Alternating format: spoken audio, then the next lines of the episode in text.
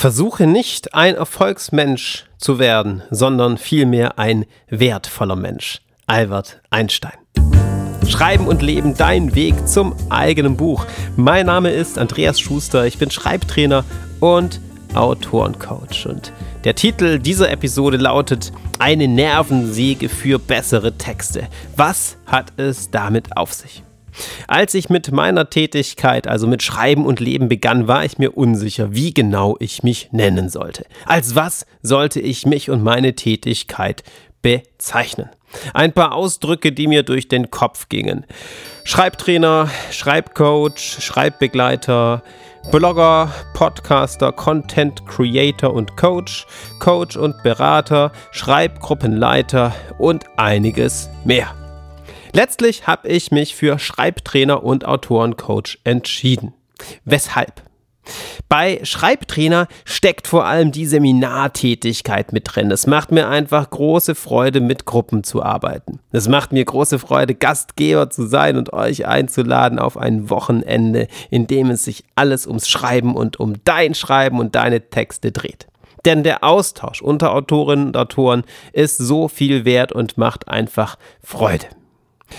Autorencoach soll bedeuten, dass du als ganzer Mensch im Zentrum stehst. Schreibberatung, Schreibcoaching, all das sind auch Teile davon. Aber letztlich geht es nicht allein um den Text, sondern es geht auch immer um dich. Das, fand ich, bringt es auf den Punkt. Was es aber auch ganz gut auf den Punkt bringen würde und deswegen diese Sendung ist das Wort Nervensäge.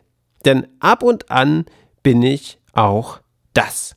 Wie und auf welche Weise, das möchte ich dir in dieser Podcast-Episode näher bringen und vor allem, was genau du davon für dich mitnehmen kannst. Und ich glaube, das ist eine ganze Menge. Das Intro klänge in etwa so, hätte ich mich damals für Nervensäge entschieden. Schreiben und Leben, dein Weg zum eigenen Buch. Mein Name ist Andreas Schuster, ich bin die Nervensäge vom Dienst und heute geht es um das Thema. Wie genau komme ich auf den Begriff Nervensäge? Was genau meine ich damit? Und wieso solltest du etwas für dein Schreiben daraus lernen können? Wie gesagt, es ist nämlich so einiges, wie ich meine. Es gibt eine verborgene Ebene des Schreibens. Es gibt eine Ebene, die sich eben nicht allein auf den Text bezieht und die wichtig ist, die den wenigsten bekannt ist und die selten thematisiert wird. Und um die geht es heute. Am Ende erwartet dich ein ehrliches Fazit, das dich auch tatsächlich selbst weiterbringen kann. Und ich möchte eine Anekdote mit dir teilen, wie ich selbst Opfer einer Nervensäge wurde beim letzten Schreibseminar, das ich vor Ort gegeben habe, das am Schluss zu deiner Erheiterung. Was macht mich als Nervensäge aus? Und inwiefern glaube ich, dass ich eine wertvolle Nervensäge sein kann? Was meine ich denn mit Nervensäge für bessere Texte? Erstens, es geht um Druck. Ein Beispiel aus meinen Schreibseminaren. Sehr gerne nutze ich Übungen, bei denen ich den Teilnehmerinnen und Teilnehmern eine bestimmte Anzahl an Minuten gebe. Es geht also darum, einen bestimmten Text oder eine bestimmte Methode in einer ganz bestimmten Zeit zu bewerkstelligen. Manchmal bin ich dabei etwas gemein und sage, okay, jetzt drei Minuten für dieses und jenes, los geht's. Die ein oder andere fühlt sich durchaus mal unter Druck gesetzt. Und ja, ganz selten kommt es auch vor, dass das nicht hilfreich ist und man so gar nichts hinbekommt. Aber auch dann hat man etwas daraus gelernt und wir können uns auf Spurensuche begeben, weshalb das mit dem Druck überhaupt nicht funktioniert. In den allermeisten Fällen ist es jedoch anders. In den allermeisten Fällen entstehen Texte, von denen die Teilnehmer begeistert sind. In den allermeisten Fällen gibt es immer wieder Menschen, die ihre Texte vorstellen und sagen, wow, hätte gar nicht gedacht, dass mir das glückt, dass ich unter Druck so gut arbeiten kann. Ich bin da so ein bisschen die Nervensäge, indem ich darauf hinweise, jetzt wirklich Fokus, jetzt geht's los, ähm, indem ich die Zeit stoppe, indem ich sage, so, stopp, Punkt, bitte einen Punkt machen. Ähm, was ist jetzt passiert? Äh, viele freuen sich am Ende und sagen, wow, hättest du jetzt nicht diesen Druck gemacht und hättest du diese Übung nicht so vorgestellt, hätte ich das so nicht hinbekommen. Zweite Situation, in der ich gerne mal Nervensäge bin. Die nenne ich Schleifen drehen. Vor allem im Autorencoaching kommt es vor. Viele melden sich und wünschen sich, dass sie mit ihrem Romanprojekt schneller vorankommen als bisher. Wenn ich mit Autorinnen und Autoren spreche, sind sie meistens an einen Punkt gelangt, an dem sie sagen, ich brauche Hilfe. Ich wünsche mir ein Gegenüber, das mich bei meinen Texten und in meinem Schreibprozess unterstützt. Und da bin ich und stehe zur Verfügung und wir sprechen darüber, ob ich tatsächlich helfen kann und wenn ja, wie. Und dann im Coaching kommt es doch vor, dass ich immer mal wieder darauf hinweise, hm, du hast jetzt einen Plot geschrieben, jetzt nur als Beispiel. Wir haben drüber gesprochen. Die Aufgabe für nächstes Mal ist es, den Plot noch einmal zu schreiben. Das kann ein wenig nerven. Und deswegen Nervensäge. Denn man wünscht sich ja vielleicht in riesigen Schritten voranzukommen. Weshalb ist es aber so wichtig? Weshalb ist dieses Schleifendrehen so hilfreich? Ich sehe den Prozess des Romanschreibens und des Bücherschreibens insgesamt nicht als linear an. Ich glaube, zirkulär wäre der bessere Ausdruck. Man kann das Ganze auch spiralförmig nennen. Das heißt, du kommst immer wieder an den gleichen Punkt und drehst dich aber eine Ebene höher. Das heißt, es kann notwendig sein, die ein oder andere Schleife zu drehen, die du bereits gedreht hast. Es kann notwendig sein, dich mit deinen Figuren auseinanderzusetzen, obwohl du das schon ganz viel getan hast. Es kann sein, dass du die gesamte Geschichte nochmal betrachten solltest, obwohl du das auch schon häufig getan hast. Es kann sein, dass du ein Kapitel nochmal überarbeiten musst, obwohl du das schon häufig getan hast. Weshalb? Weil wir im Gespräch eine neue Erkenntnis gewonnen haben, weil du einen Schritt weiter bist, weil du eine Ebene tiefer bist oder ähm, höher hinaufgestiegen bist und dein Projekt mit anderen Augen siehst. Ja, das heißt, Nervensäge im Sinn von, lass uns diese Schleife noch einmal drehen, lass uns dieses oder jenes noch einmal machen. Kann super produktiv sein, indem du verstehst, du drehst dich nicht im Kreis.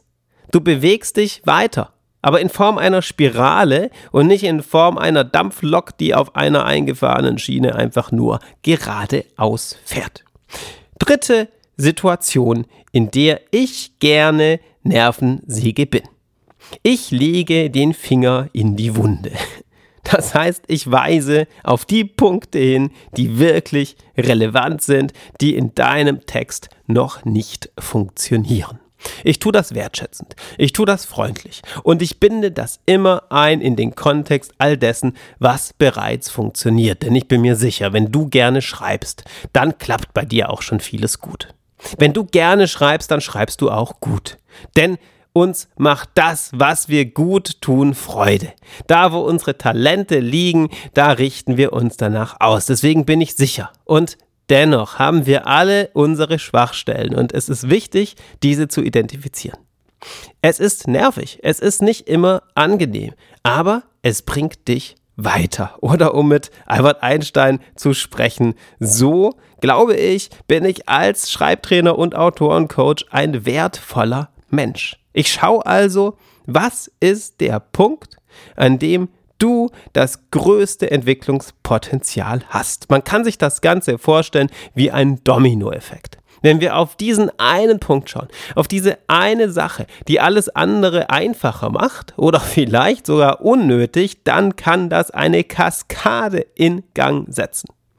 Wenn du dich um die eine Sache kümmerst, die wirklich noch nicht hinhaut, katapultierst du dein Schreiben auf ein anderes Level. Ein Beispiel.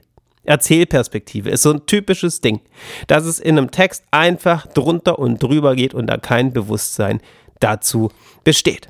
Und manche sagen, oh, das ist echt so ein Thema, buh, das klingt anstrengend, das hat mit bestimmten Denkweisen, Begriffen zu tun. Das sich nochmal genau anschauen. Es tut weh, wenn ich darauf hinweise. Und dennoch ist es super produktiv, auf diese Weise Nervensäge zu sein, meinen Finger genau in diese Wunde zu legen, da es dich eben auf diese Weise weiterbringt. Was ist dein Wunderpunkt? Was ist deine Stelle, an der du am meisten Entwicklungspotenzial hast? Das können wir gerne im Autorencoaching herausfinden. Dazu am Ende mehr Ja, das meinte ich damit, wenn ich sage, ich kann deine persönliche Nervensäge sein. Herausfinden, wo es genau bei dir hapert und das benennen. Nicht unfreundlich, nicht kritisierend, wertschätzend. Und so, dass wir konstruktiv schauen, wie machst du aus diesen Schwachstellen, aus diesen Schwierigkeiten im Endeffekt wichtige Instrumente stärken. Denn so kannst du dich weiterentwickeln. Es gibt aber noch zwei weitere typische Situationen, in denen ich eine Nervensäge bin. Und zwar, indem ich auf den Alltag hinweise. Es gibt häufig so große Motivation, so riesige Schreibträume, wenn du Lust hast, ein Buch zu schreiben. Du stellst dir vor, was du alles schaffst. Du verbindest dich mit deiner Energie und das Unschaffbare scheint plötzlich möglich zu sein. Und das ist super. Das ist toll. Das ist klasse, wenn du diese Motivation aufbringst, wenn du in deine Kraft kommst, wenn du dein Ziel groß machst. Und dennoch ist es wichtig, auf den konkreten Alltag zu schauen. In diesem Sinn bin ich gerne Nervensäge, indem ich frage, wie genau integrierst du diese Schreibträume, dieses Vorhaben in deinen Alltag? Guck mal, wie viel Zeit hast du effektiv? Wie möchtest du das planen? Wie gehst du damit um? Und wie gehen eigentlich deine Nächsten, deine Familie, deine Freunde damit um? Auch das kann nerven. Denn es fühlt sich super an, wenn du in deinem Schreiben bist, wenn du merkst, es läuft, wenn du dich mit deinem Projekt verknüpfst und dich daran erfreust. Und dann komme ich und nerv damit und sag, okay, was heißt das jetzt ganz praktisch für den morgigen Tag? Was heißt das ganz praktisch für nächstes Wochenende? Was heißt das ganz praktisch für deine Wochenplanung? Das ist anstrengend, das nervt, es ist aber hochproduktiv. Denn nur indem du dir das vornimmst, kannst du dich danach auch fragen, hat es geklappt? Und wenn was nicht geklappt hat, musst du nicht böse auf dich sein. Dann kannst du dich fragen, okay, woran lag's? Weshalb hat's nicht geklappt? Und wie kann ich mir im nächsten Schritt, beim nächsten Mal realistischeres vornehmen? Wie kann ich mich so planen, dass das dann tatsächlich funktioniert? Das ist immer eine Annäherung, ja. Das ist nicht so, dass es auf einmal komplett so funktioniert. Es ist aber einfach wahnsinnig wichtig für dein Schreiben auf den Alltag zu schauen. Immer realistischer damit zu werden, was du wirklich hinkriegst, denn damit wirst du auch versöhnlicher mit dir und verzeihst es dir, wenn du deine großen Pläne nicht immer in die Tat umsetzen kannst. Da das so wichtig ist, da das so wertvoll ist, bin ich auch in diesem Bereich gerne eine Nervensäge für dich. Dieser Blick auf den Alltag ist ein systemischer Blick. Er begreift dein Schreiben als Teil deiner Persönlichkeit, als Teil deiner Lebensgestaltung. Deswegen nenne ich mich auch Autorencoach und nicht Schreibcoach. Denn es geht um dich als Mensch. Da geht es ganz massiv um dein Schreiben. Aber eben nicht nur, sondern es geht auch um das Eingebettetsein deines Schreibens im Alltag. Und ich habe noch einen zweiten systemischen Blick für dich. Und auch hier bin ich gerne Nervensäge. Ich bin eine produktive, hilfreiche Nervensäge, indem ich dich nach deiner Vergangenheit frage. Denn auch dieser Blick in die Vergangenheit, dieser systemische Blick auf die Ebene der Zeit kann für dich und deine Entwicklung hilfreich sein. Was hat schon gut geklappt in deinem Leben? Woran bist du typischerweise gescheitert? Und wenn du Niederlagen erlitten hast, wie hast du es geschafft, aus diesen wieder rauszukommen? Was hast du dir damals gesagt? Wer hat dir geholfen? Welche Maßnahmen hast du ergriffen? Welche Methoden waren für dich wirklich hilfreich? All das sind Fragen, die nerven können, die anstrengend sind, die jedoch super hilfreich sein können, da du aus der Vergangenheit etwas für die Zukunft mitnehmen kannst. Okay, Fünf Weisen, wie ich gerne Nervensäge bin. Was kannst du nun für dein Schreiben mitnehmen? Ich habe ja zu Beginn gesagt, es geht nicht nur darum, dass ich dir erkläre, inwiefern ich mich auch Nervensäge für dein Schreiben nennen könnte oder Nervensäge für deinen Schreiberfolg, sondern vor allem, was bringt dir das? Inwiefern ist das denn eine Ebene, die häufig zu kurz kommt und bei der du wirklich etwas lernen kannst? Ich habe dir fünf Dinge notiert, die auf den fünf Arten, eine Nervensäge zu sein, basieren. Erstens, tiefer Fokus. Wenn du dran denkst, dass ich diesen Druck aufbaue manchmal in Schreibseminaren und dass die Teilnehmer sich auf die Schreibaufgabe konzentrieren, auf die Methode und nichts anderes denken in diesem Moment, denn sie wissen, in zwei Minuten ist die Zeit abgelaufen. Dann erleben sie tiefen Fokus, dann erleben sie Schreibfluss, dann erleben sie es, bei der Sache zu sein, nichts anderes zu denken, nichts anderes zu machen, sondern nur diese eine Sache hinzukriegen.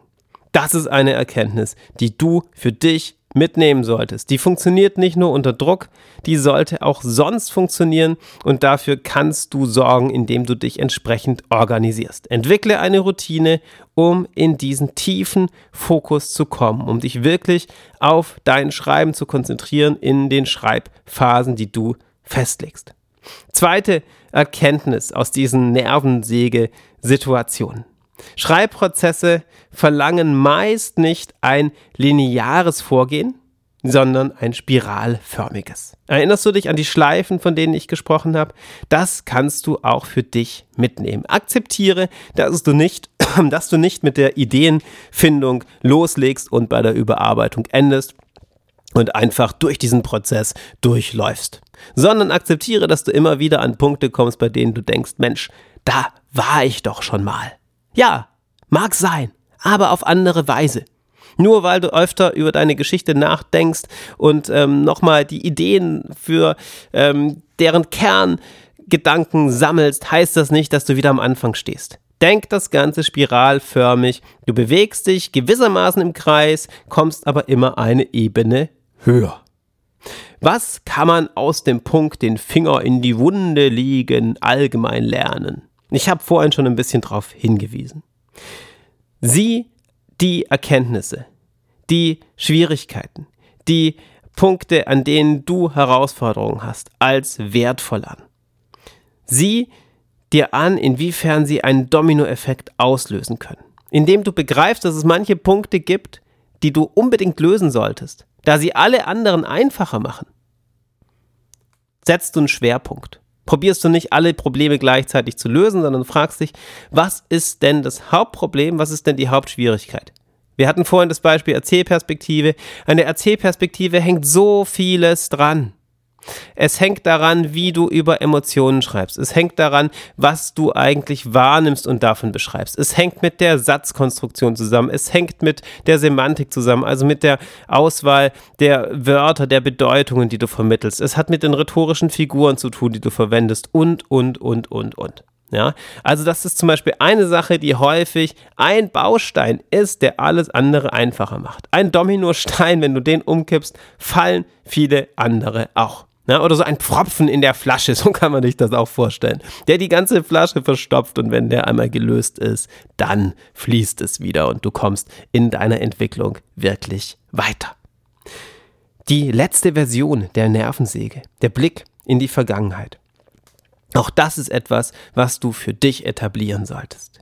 Nutze deine Erfahrungen aus der Vergangenheit, nutze das, was dir Kraft gegeben hat und versuche daraus für dein Hier und Jetzt zu lernen. Wenn du also an einem schwierigen Punkt stehst, dann frag dich, wie bist du an früheren schwierigen Punkten so damit umgegangen, dass du daraus gekommen bist, dass du dich positiv weiterentwickelt hast. Was hat dir in früheren schwierigen Situationen geholfen? Dann könnte das auch eine Sache sein, die dir heute hilft. Was ist das versprochene Fazit? Was ist dieses ehrliche Fazit, bevor ich zu der Situation komme, die ich dir auch noch versprochen habe, wo ich einer Nervensäge begegnet bin und die echt ein bisschen peinlich für mich war? Also, was ist das Fazit? Was solltest du für dich rausnehmen? Das Schreiben ist nicht immer ein einziges Zuckerschlecken. Es kann hilfreich sein, dich auch mit unangenehmen Situationen zu konfrontieren. Und es kann super hilfreich sein, wenn du jemanden hast, der dir gegenüber sitzt, äh, mit dem du sprichst, der deine Texte liest und dir ganz ehrlich sagst, wo der Schuh drückt. Eine persönliche Nervensäge kann dein Schreiben in diesem Sinn auf ein anderes Level katapultieren.